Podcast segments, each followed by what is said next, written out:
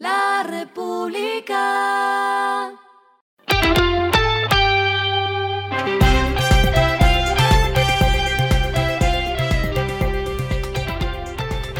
Esto es lo que debes saber al comenzar la semana.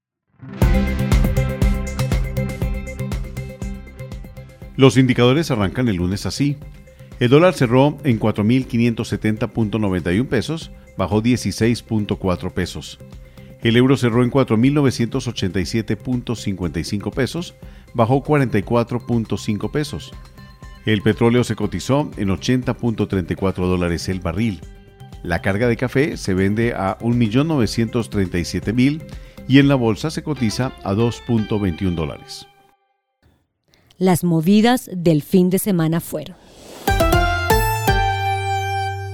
La República pudo establecer que la Fiscalía General de la Nación les abrirá investigación a las personas y empresas socias, miembros de la Junta Directiva, alta gerencia y demás responsables de la supuesta estafa de Ultraer, empresa que en menos de un año y con solo cinco aviones vendió más de 300 mil tiquetes a 80 dólares en promedio sin la infraestructura necesaria para prestar el servicio.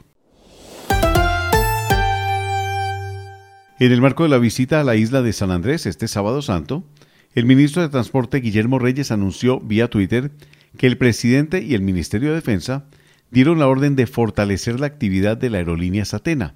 Abro comillas, la idea es que vuele también a destinos internacionales. Cierro comillas, indicó el jefe de cartera.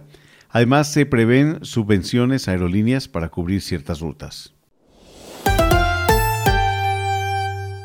El presidente Petro ya firmó el decreto del plan de austeridad para entidades públicas.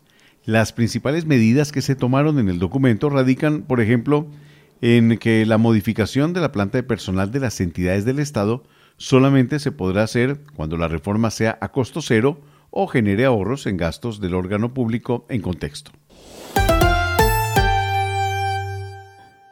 Lo clave del fin de semana.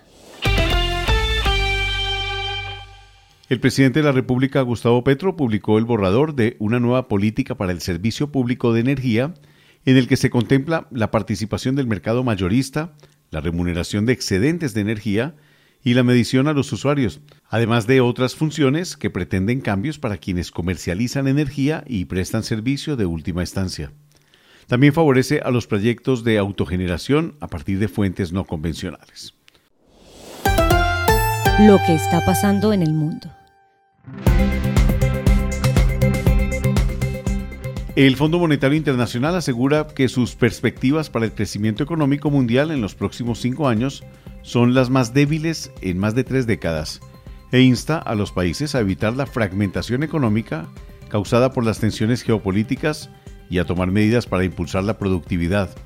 La directora gerente del FMI, Fondo Monetario Internacional, Cristalina Georgieva, dijo en un discurso preparado para ser pronunciado el jueves en Washington que la economía mundial crecerá en torno a 3% durante la próxima media década debido al impacto del aumento de las tasas de interés.